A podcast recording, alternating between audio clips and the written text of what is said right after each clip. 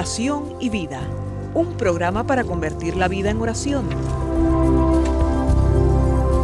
Hay un dicho entre nosotros que dice así, dime cómo rezas y te diré cómo vives. Dime cómo vives y te diré cómo rezas.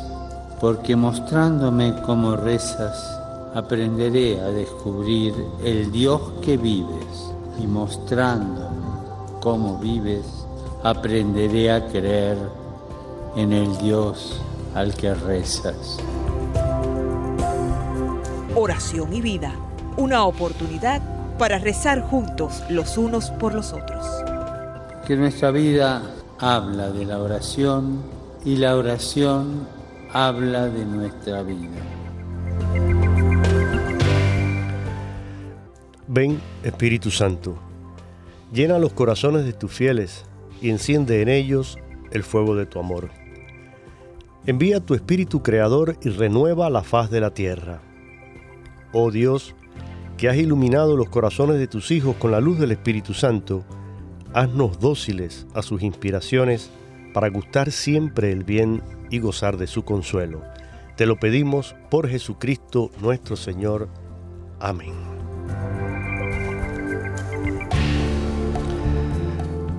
Como siempre, mis queridos amigos y hermanos, es una alegría, es una bendición poder saludarles y recibirles en este su programa Oración y Vida que corresponde al viernes 18 de marzo del año 2022. Continuamos avanzando y estamos celebrando un tiempo litúrgico especial, la cuaresma, un tiempo de gracia, un tiempo de introspección, de preparación para celebrar la Pascua, para ir con un corazón nuevo al encuentro de Cristo resucitado que a través de su pasión y su muerte vence el pecado, vence a la propia muerte y nos regala la posibilidad de una vida nueva. Les invito a acompañarnos en el día de hoy, que me acompaña el padre Roberto Mena. El padre Roberto Mena es un sacerdote, siervo misionero de la Santísima Trinidad, que además es director de comunicaciones de su orden por muchos años ya forma parte de esta gran familia radial. Una familia que eh, se extiende a lo largo y ancho de todo Estados Unidos y del mundo entero gracias a las emisoras afiliadas que retransmiten nuestra señal, las también eh, emisoras de onda corta. Hay lugares donde nos escuchan a través de la onda corta, como es en mi tierra, en Cuba. Un saludo para mis hermanos cubanos. Y por supuesto, todos los que lo hacen a través de las plataformas ahora digitales, en los teléfonos inteligentes, en, la, en los tablets, las computadoras. Es muy fácil. Si tienen la aplicación nuestra que es gratuita, la pueden descargar sin costo ninguno, EWTN.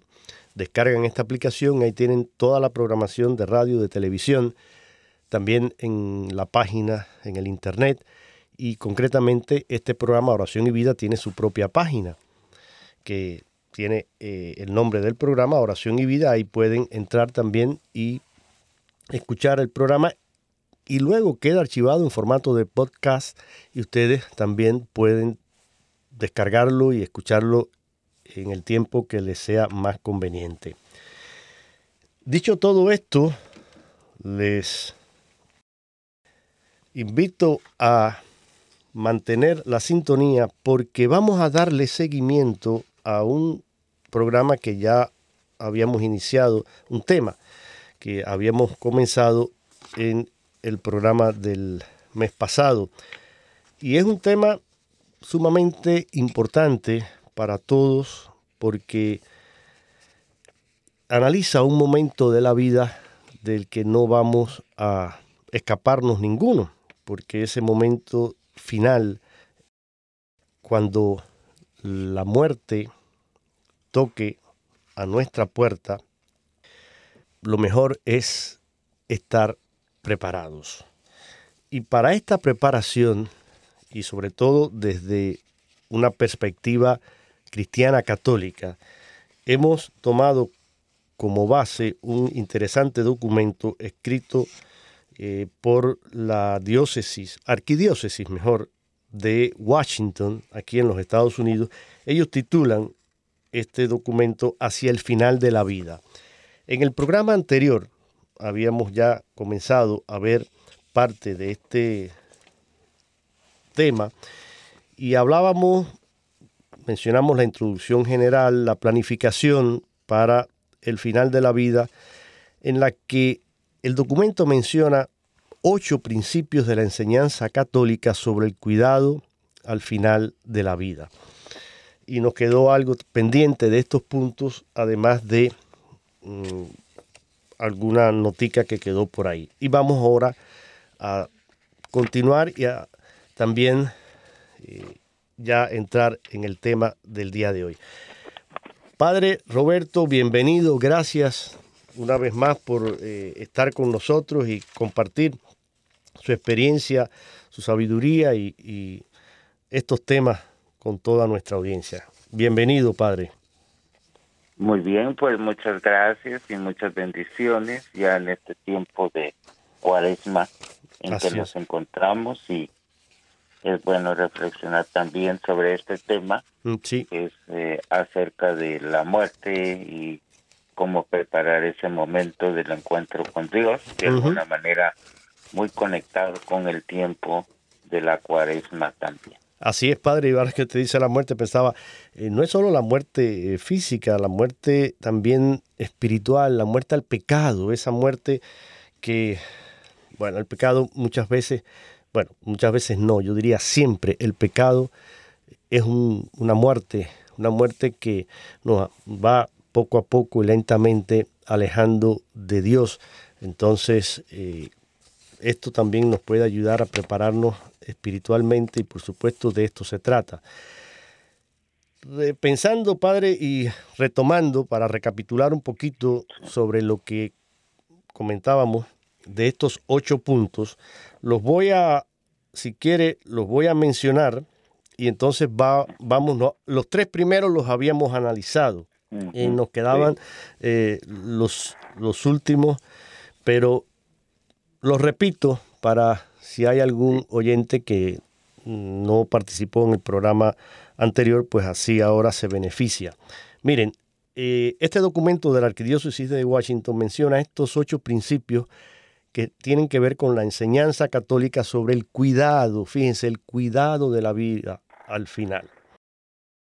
Dice, el primero, no tenemos derecho a quitarnos la vida, ni a provocar directamente la muerte de una persona.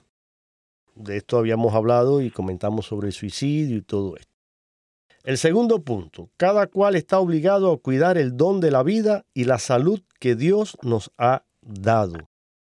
Ahí también comentamos y la responsabilidad que tenemos también con nuestro cuerpo, con nuestra salud, evitar todo lo que sean excesos, drogas, situaciones que pongan en peligro precisamente eh, la calidad de vida y, que nos puedan llevar a, enfermedades, a muertes, etc. El tercer punto, ningún paciente está obligado a aceptar o exigir intervenciones médicas inútiles o excesivamente eh, gravosas o onerosas. Ahí comentamos también de buscar siempre eh, opciones, de no, eh, según la condición del paciente, pues no recargarle tampoco con tratamientos terapéuticos que Mm, sabemos no van a lograr ningún resultado y se convierte en lo que sería una obstinación o un empecinamiento terapéutico que muchas veces utiliza procedimientos que son dolorosos y, que son también sumamente costosos a veces y en definitiva eh, no representan ningún beneficio para esa persona que ya está en su fase terminal. Hay que respetar el ciclo normal también de la vida de cada uno. Ahora, los que, puntos que nos quedan. El cuarto dice, la persona humana siempre tiene dignidad, incluso en el sufrimiento. El quinto, aunque no podamos curar, siempre podemos cuidar. El sexto, se supone que se debe proveer alimento e hidratación a menos que sea inútil o la muerte ya sea inminente. El séptimo, los pacientes en estado terminal o en estado vegetativo persistente tienen dignidad y merecen una buena atención. Y finalmente el octavo dice, la preparación para la muerte puede ser un hermoso momento para reconciliarse con la familia, con los amigos y con Dios. Interesantes, Padre. El, el punto cuatro, a ver, este de la persona humana siempre tiene dignidad, incluso en el sufrimiento. ¿Qué nos sí, eso es muy importante porque personas no saben entender el sentido del sufrimiento y ahora que estamos en la cuaresma nos recordamos de Jesús en el Evangelio del domingo anterior en la transfiguración, donde se lleva a sus apóstoles, sobre todo Pedro, Santiago y Juan, para que descubran el sentido del sufrimiento y que el sufrimiento conduce a la gloria, porque de nosotros queremos la gloria, queremos eh, lo positivo, pero se nos hace difícil pasar por el sufrimiento y el dolor. Entonces es muy importante entender ese sentido desde una perspectiva teológica, que Jesús sufre con nosotros y que nosotros acompañamos a Jesús. Incluso por eso rezamos el Vía Crucis.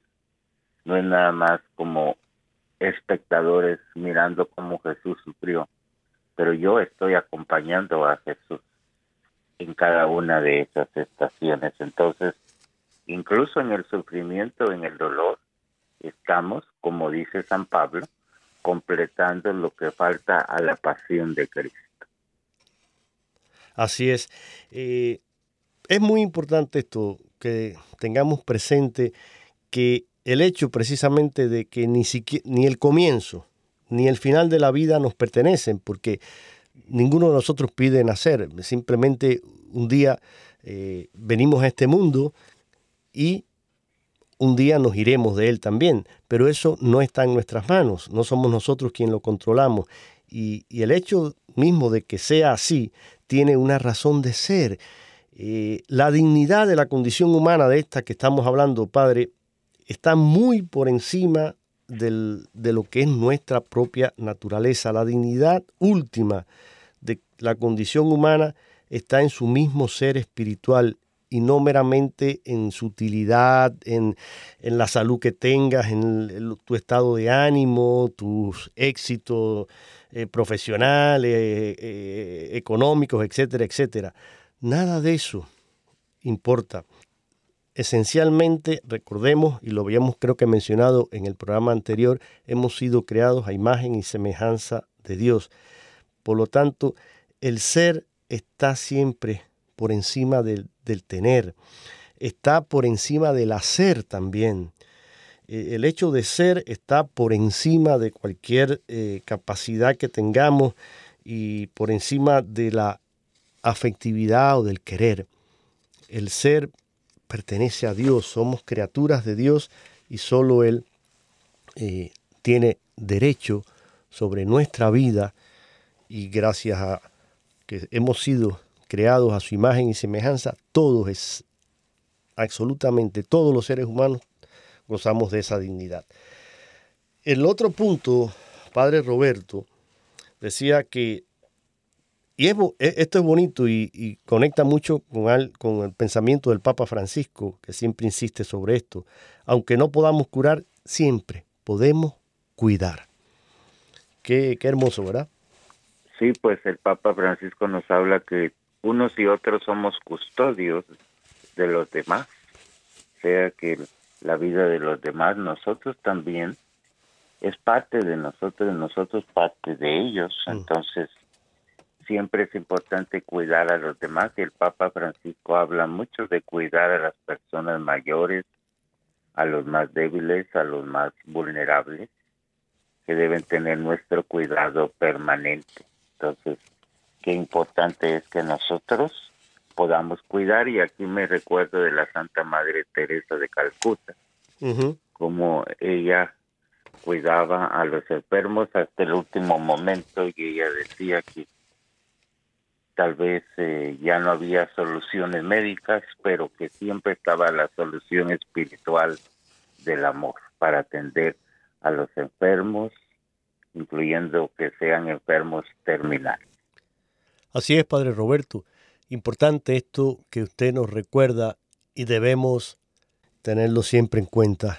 No importa el estado en que esté el, paciente, en que esté la persona, siempre, aunque no podamos curarlo, podemos cuidarlo y cuidarlo con amor. El punto número 6 decía, se supone que se debe proveer alimento e hidratación. Hemos visto muchos casos en los que desafortunadamente esto no se ha tenido en cuenta. Recordemos, Padre Roberto, el famoso caso de Terry Chavo, que permanecía en un hospital para enfermos terminales y por una orden judicial se le retiró la sonda que la alimentaba y a los 14 días falleció tras una larga agonía. El mundo entero comentó sobre este triste caso. El portavoz del Vaticano en aquel entonces, Joaquín Navarro Valls, condenó en una declaración la retirada de alimento y agua que significaba la muerte de Chavo y en una declaración describió la situación como una aceleración arbitraria de la muerte y también expresó su confianza en que esta triste experiencia condujera a la opinión pública a tomar una mayor conciencia de la dignidad del ser humano y a mejorar la salvaguarda legal de la vida. Sí, pues en los hospitales, que parte de mi trabajo es eh, ir a ver a los enfermos en hospitales y también en asilos de ancianos. Me doy cuenta que en muchas ocasiones llegan a desesperarse en la atención del enfermo y como que quieren presionar a la familia para que fallezca pronto la persona. Hmm. Tal vez suena muy duro, pero es la realidad que yo me he dado cuenta. Sí. Entonces, eh, lo que hacen es precisamente esto, dejarle de dar alimento hidratación o, o la respiración también. Entonces, que, que son funciones muy importantes en la vida de un enfermo. Entonces, y a veces como que quieren convencer a las personas a que lo hagan a los familiares, porque necesitan ese cuarto, necesitan esa cama. Sí, sí, sí, Y a mí me duele mucho como sacerdote cuando me toca escuchar ese tipo de conversaciones entre los médicos o enfermeras en los hospitales. Muy doloroso, pero hay que superar esta cultura de, la muerte, como decía eh, el Papa San Juan Pablo II, y superar esa cultura de muerte y instaurar y luchar por, una cultura de la vida, del amor. Este punto está muy conectado con el séptimo, eh, porque ya lo hemos hablado, eh, pues claro, todos los pacientes, no importa eh, el estado en el que estén, tienen dignidad, es lo que hemos estado comentando. Pero me, me gustaría, Padre Roberto, que en este último punto, porque también usted como sacerdote ya nos ha ahora puesto un ejemplo de sus visitas a los hospitales, y eh, desafortunadamente estas situaciones a veces tristes y dolorosas que tiene que enfrentar. Pero también, por otro lado, eh, como dice este punto, esa eh, preparación, ese camino hacia la muerte puede ser un momento hermoso para reconciliarse con la familia, con los amigos, con Dios. Cuéntenos también desde su perspectiva como sacerdote, cuando usted acompaña así a un enfermo y, al, y a la familia también. Y, por ejemplo, administrando los sacramentos, la unción de los enfermos, eh, cuando le confiesa, cuando le da la, la comunión, etc. Esto creo que forma parte de también la transformación que puede ocurrir. Yo tengo ejemplos que los viví siendo incluso muy joven, pero me gustaría que usted eh, comentara un poquito sobre esto, padre, y lo que significa para la persona y para usted también como sacerdote. Sí, pues eh, creo que eso es importante, que uno como sacerdote tome el tiempo y el espacio para buscar los familiares, porque a veces lo llaman a uno del hospital. Yo trato de que los familiares estén presentes, porque yo quiero que sea una experiencia conjunta dentro del marco de la fe. Y bien lo dice el documento, una reconciliación entre la familia, con los amigos y con Dios. En muchas ocasiones no todos los miembros de la familia están bien con este enfermo que está a punto de morir. Y entonces los animo a que se reconcilien entre ellos y se reconcilien con el enfermo. Luego al enfermo también lo invito a que pues tenga esa conexión con su familia, con las personas que lo quieren alrededor e incluso cuando la persona ya está casi inconsciente, los animo a que le hablen al oído al enfermo y le cuenten eh, cuánto lo quieren, lo que han aprendido de esta persona. Y les digo yo, el oído es lo último que perdemos, así que él te va a escuchar y vas a ver su reacción, porque como sacerdote, cuando yo les digo, eh, podemos rezar o le voy a dar un consejo, la persona siempre se alegra cuando el sacerdote está cerca y le dice unas palabras en el oído. Y cuando le estoy dando la unción de los enfermos, a mí me gusta que sea pues eh, un acto espiritual que incluya a toda la familia, no solo el enfermo, pero la familia alrededor. Ahora con la pandemia se me ha hecho más difícil hacerlo, pero por lo menos los más cercanos pueden estar presentes en esos momentos que son tan importantes porque es un sacramento que da fortaleza, incluso en los momentos antes de morir, ellos sienten la presencia de la iglesia, que creo que eso es lo más importante. Sí, y hablando de este sacramento, precisamente el, catecismo de la iglesia católica, en el punto número 15-14, dice, la unción de los enfermos no es un sacramento solo para aquellos que están a punto de morir. Por eso se considera tiempo oportuno para recibirlo cuando el fiel empieza a estar en peligro de muerte por enfermedad o vejez.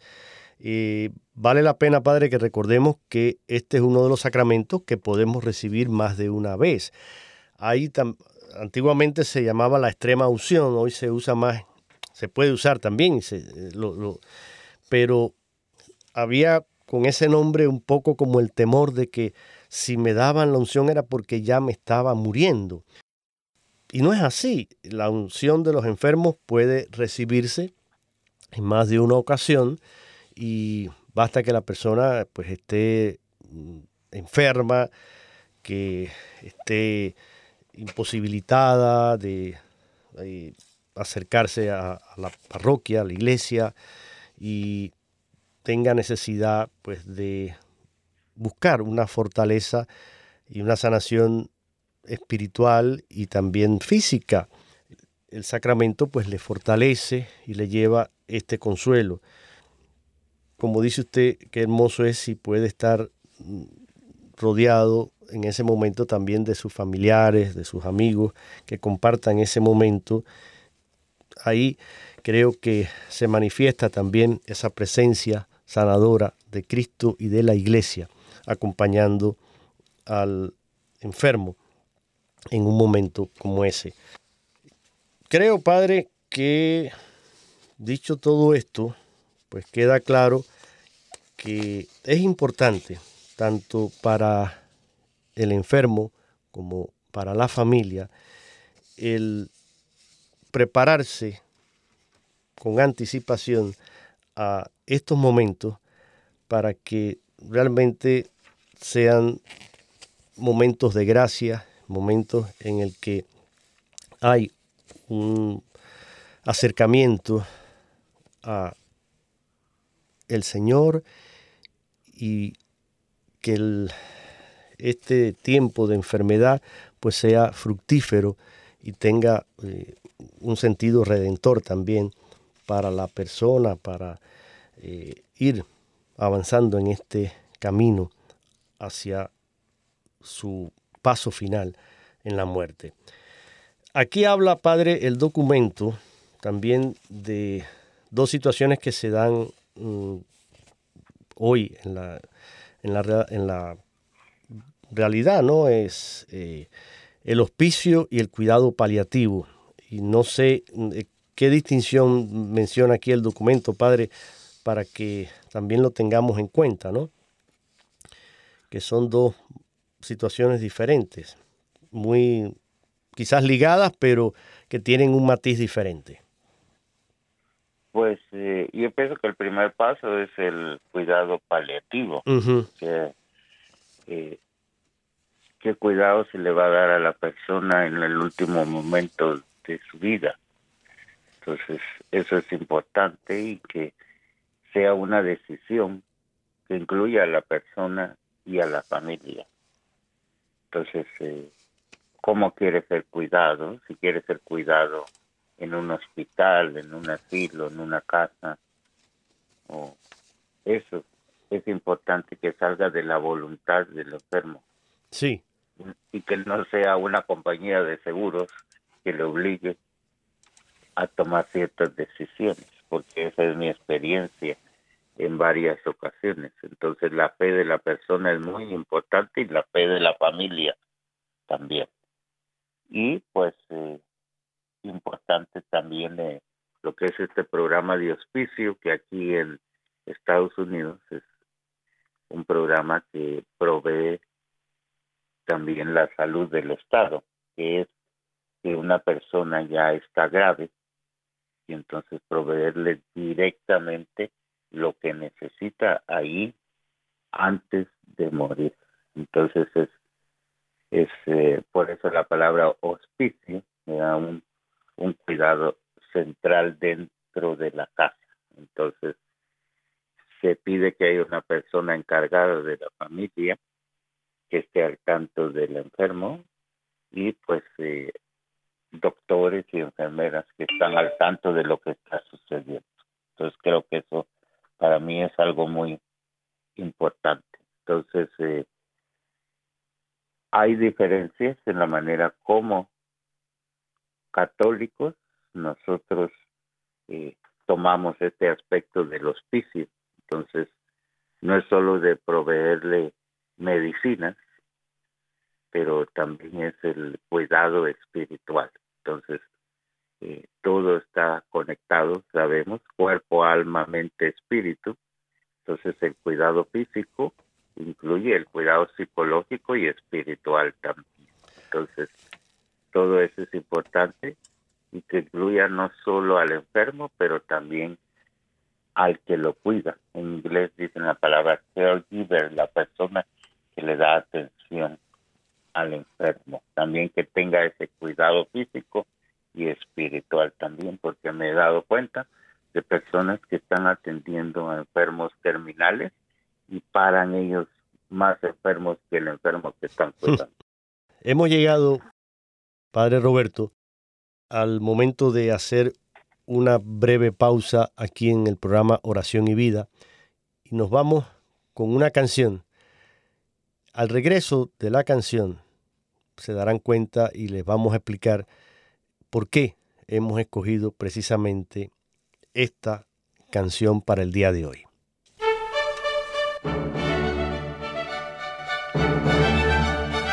Cantando, alabando, meditando. Porque el que canta, ora dos veces, decía San Agustín.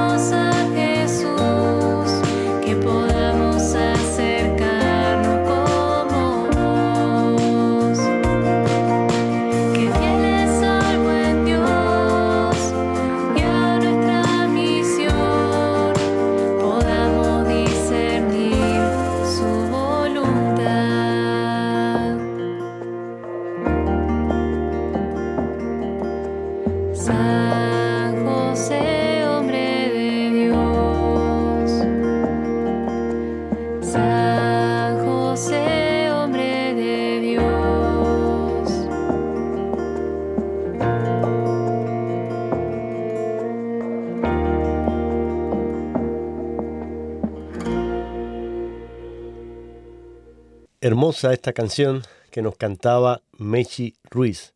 Es un tema dedicado a San José, se llama así precisamente, Canción a San José. Padre Roberto, ¿por qué hemos escogido esta canción eh, en el día de hoy y dentro de este programa? Bueno, pues primero porque estamos en las vísperas de la fiesta de San José, que es precisamente el día 19 de marzo, que esta ocasión será día sábado. Y la segunda, pues eh, muy importante, es que San José es patrono de la buena muerte y muchas personas no saben la razón, es porque San José pues murió al lado de los tesoros más grandes que él cuidó, que son la Virgen María y también Jesús. Pues la tradición dice que él murió precisamente antes de la vida pública de su hijo Jesús, pero que compartió momentos muy importantes en su vida. Entonces, Jesús estuvo a su lado en ese momento de la muerte y también la Virgen María. Entonces, eh, qué importante es por eso que él es considerado el patrón de la buena muerte. Qué mejor que morir a la par de Jesús y María, como debe ser el destino de cada uno de nosotros. Así es, Padre. Y recuerden que la solemnidad de la fiesta de San José, además, se considera una celebración de precepto, es decir, debemos participar a no ser que tengamos un impedimento válido que justifique nuestra ausencia. Pero si no es así, estás en la obligación de asistir a la misa y participar en esta celebración de la solemnidad de San José, que es además patrono, como decía el Padre, de la buena muerte. Y estamos con este documento que nos ayuda precisamente eh, cuando estamos en esos momentos en los que vamos hacia el final de nuestra vida, ha pasado nuestra niñez, nuestra juventud, nuestra madurez, y ya con el peso de los años, la enfermedad y todo lo que sucede antes de que llegue ese momento definitivo, son etapas en la vida del ser humano y una de ellas es esta. Y por eso creo que es tan importante tocar estos temas y ayudarnos como familia a enfrentar este momento y ayudar al moribundo, al familiar o al amigo que está eh, en ese momento, ayudarle a vivirlo en paz, en serenidad y sobre todo sacándole el máximo de provecho para que sea un momento de gracia, de crecimiento espiritual, de conversión en su vida. Por eso eh, aquí ahora el documento habla de esa preparación, y me gusta como dice, para una muerte apacible. Y habla, Padre Roberto, de tres momentos. Voy a citar textualmente para que ya comentando sobre esto, voy a citar este punto que ellos mencionan aquí, que es el punto número 17 del ritual de exequias cristianas. Miren qué interesante y qué bonito lo que dice este ritual. Dice, si las consideraciones pastorales y personales lo permiten, el periodo anterior al fallecimiento puede ser una ocasión propicia para planificar los ritos exequiales con la familia e incluso con el familiar que está a punto de fallecer.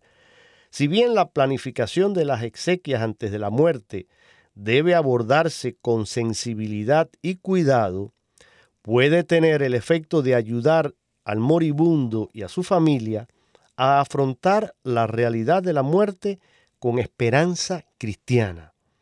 También puede servir a la familia a aliviarse de numerosos detalles después del deceso, es decir, después de la muerte, y beneficiarse más plenamente de la celebración de los ritos funerarios.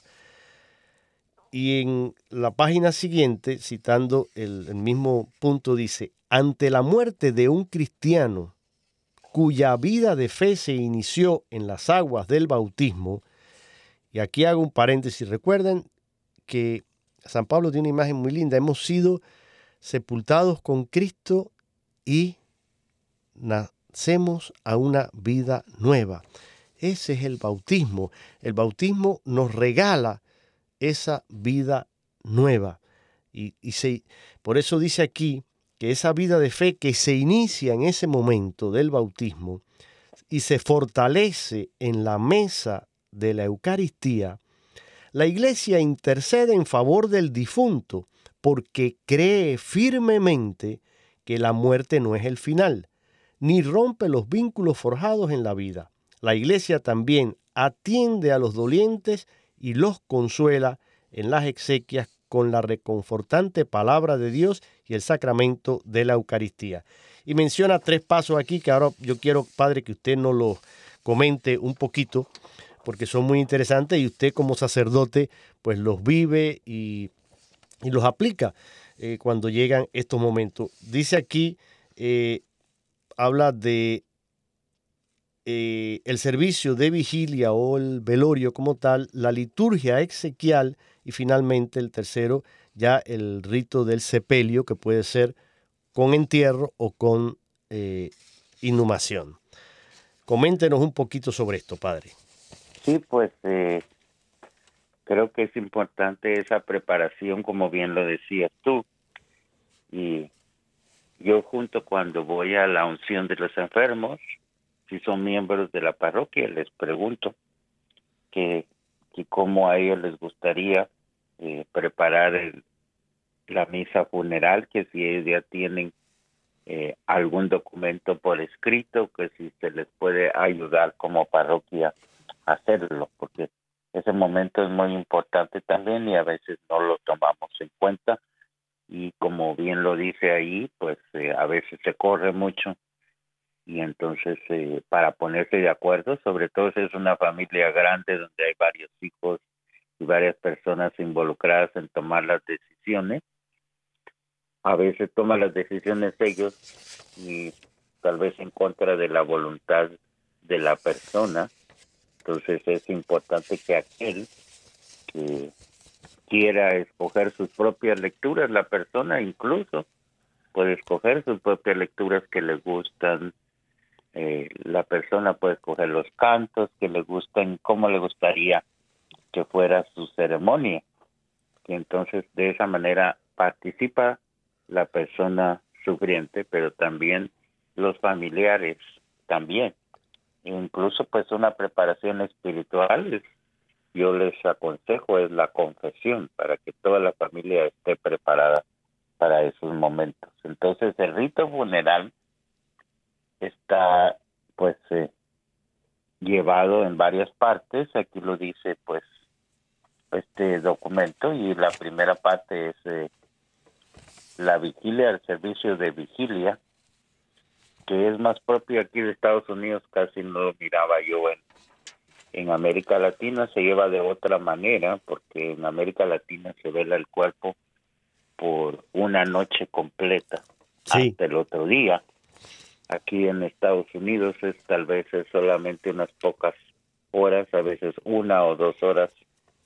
En cambio, pues eh, cuando es prolongado durante toda la noche, hay más oportunidad de acompañar a la familia. Entonces, en esa vigilia, que tiene que ser una vigilia de oración, la comunidad cristiana está orando junto con la familia y va eh, haciendo entender que todas esas oraciones son para entender el Dios de misericordia que está cerca de la familia y que les da fortaleza en la presencia de Cristo. Entonces, normalmente eh, se tiene un periodo de visita y pues eh, normalmente se realiza en eh, una funeraria y pues en las diferencias culturales de los países de América Latina allá también se puede realizar en una casa o en una iglesia también. Entonces es un tiempo de recordar la vida de la persona fallecida y encomendarla a Dios con nuestras oraciones, pedir que consuele a la familia en ese proceso de duelo que van a enfrentar, darles fortaleza en esos momentos que lo necesitan. Creo que eso es muy importante y la familia está esperando que sean sus familiares y amigos que estén con ellos en esos momentos muy importantes en su vida. Entonces, creo que esa es la, sería la, la primera parte, ¿verdad? La segunda es la liturgia funeral.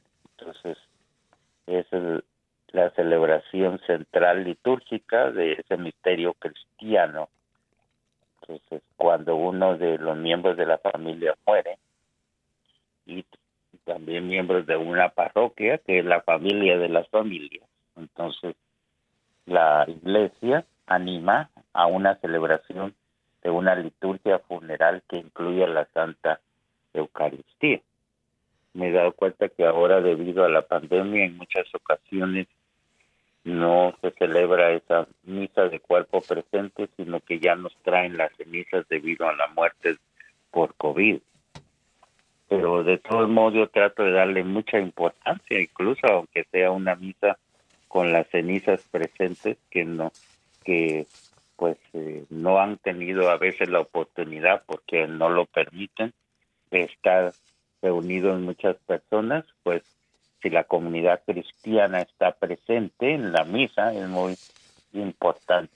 Incluso pues eh, en algunas ocasiones se hace un servicio en la funeraria sin que sea Eucaristía. Igualmente, pues lo importante es fortalecer a la familia y a través de lecturas del Evangelio que nos hacen presente a Jesús resucitado en la vida de la familia. Entonces la liturgia funeral que incluye también los cantos, las oraciones, las lecturas que sean escogidas por la familia y por la persona, si se puede con anterioridad. Entonces, eso es muy importante porque es una misa de resurrección. Entonces, en muchas ocasiones la gente dice misa de difunto, pero es misa de resurrección, ese es el nombre correcto.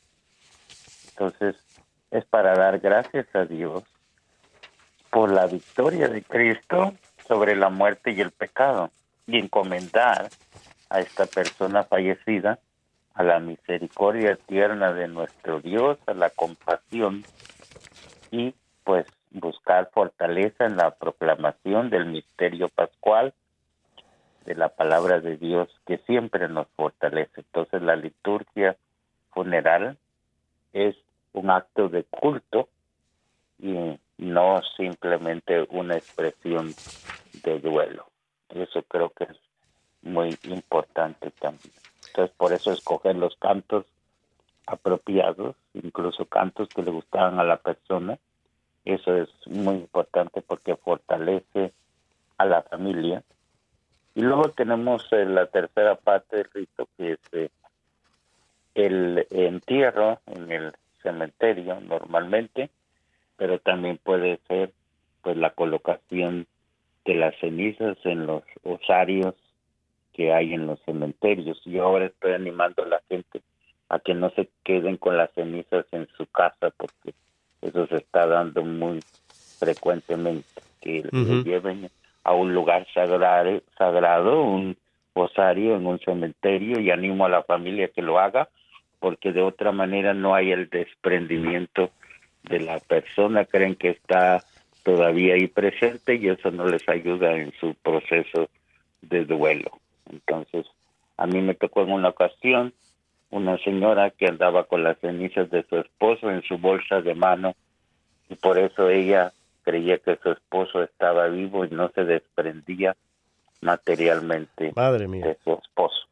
Creo que ha quedado claro, padre, estos tres momentos tan especiales, tan importantes, y sobre todo darnos cuenta de que es bueno hacerlo con calma, con tiempo, no esperar a ese último momento en el que a veces se pueden tomar malas decisiones, el mismo mm, estado de desesperación, de tristeza en que pueden estar los familiares, pues los lleva a no tener la suficiente calma y serenidad para tomar quizás las mejores decisiones. Y, es bueno también, como mencionaba usted, la participación del de el propio moribundo, que tenga la oportunidad de él escoger sus cantos, sus lecturas, porque todo esto mm, forma parte también de su, de su vida y de su entrega al final, cuando llega ese momento. Todos los sacramentos, pues los preparamos mm, eh, con, cuánto cuidado el bautismo y, buscar los padrinos y llevar eh, el niño y la ropita y esto y lo otro. Igual la primera comunión, eh, la confirmación, todos los sacramentos del matrimonio ni qué hablar. Entonces, todos nos preocupamos por preparar hasta el último detalle esos sacramentos. Sin embargo, algo tan profundo, tan crucial, tan importante en la vida de un ser humano, como es ese momento ya final de nuestra existencia, a veces lo hacemos sin una debida preparación. Para eso estamos comentando en este programa y para eso les exhortamos a que se acerquen a la parroquia, a que hablen con el sacerdote, a que pregunten cuáles son los recursos que están disponibles para ayudarles y acompañarles en un momento tan importante de la vida como es la muerte. Y ya casi al final, Padre, eh, voy a ya para cerrar en el día de hoy, voy a citar unas palabras del querido y recordado San Juan Pablo II en su audiencia general del miércoles 2 de junio de 1999. Al final de esta audiencia que fue dedicada precisamente a este tema y decía él, la muerte como encuentro con el Padre. Y al final, San Juan Pablo II en esta audiencia decía, la muerte que el creyente experimenta como miembro del cuerpo místico abre el camino hacia el Padre, que nos demostró su amor en la muerte de Cristo, víctima de propiciación por nuestros pecados. Como reafirma el Catecismo de la Iglesia Católica, la muerte, para los que mueren en la gracia de Cristo, es una participación en la muerte del Señor, para poder participar también en su resurrección, haciendo referencia al número 1006. Jesús nos ama y nos ha lavado con su sangre de nuestros pecados y ha hecho de nosotros un reino de sacerdotes para su Dios y Padre, citando el Apocalipsis. Y dice San Juan Pablo, ciertamente es preciso pasar por la muerte, pero ya con la certeza de que nos encontraremos con el Padre cuando este ser corruptible se revista de incorruptibilidad y este ser mortal se revista de inmortalidad, citando la primera de Corintios capítulo 15, versículo 54. Entonces se verá claramente que la muerte ha sido devorada en la victoria y se la podrá afrontar con una actitud de desafío y sin miedo decir, ¿dónde está, oh muerte, tu victoria? ¿Dónde está, oh muerte, aguijón? Volviendo a citar la primera carta a los Corintios capítulo 15. Y finaliza diciendo, precisamente por esta visión cristiana de la muerte, San Francisco de Asís pudo exclamar en el cántico de las criaturas, Alabado seas, Señor mío, por nuestra hermana muerte corporal. Frente a esta consoladora perspectiva se comprende la bienaventuranza anunciada en el libro del Apocalipsis, casi como coronación de las bienaventuranzas evangélicas. Bienaventurados los que mueren en el Señor. Sí, dice el Espíritu, descansarán de sus fatigas porque sus obras los acompañan. Apocalipsis capítulo 14, versículo 13.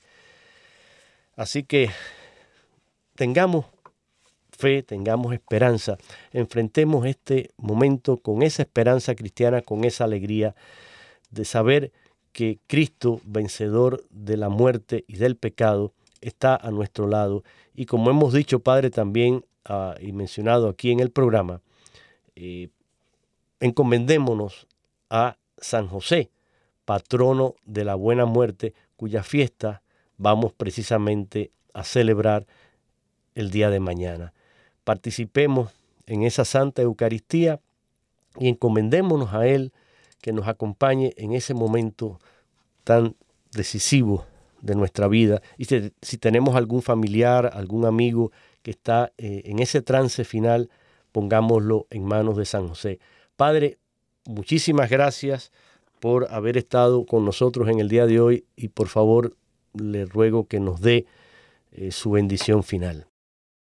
Claro que sí, le pedimos al Señor que es misericordioso, que nos acompaña en nuestros duelos y desde la infancia hasta el último momento de nuestra vida. Nos bendiga el Dios misericordioso, el Padre, el Hijo y el Espíritu Santo que descienda sobre nosotros y permanezca para siempre. Amén.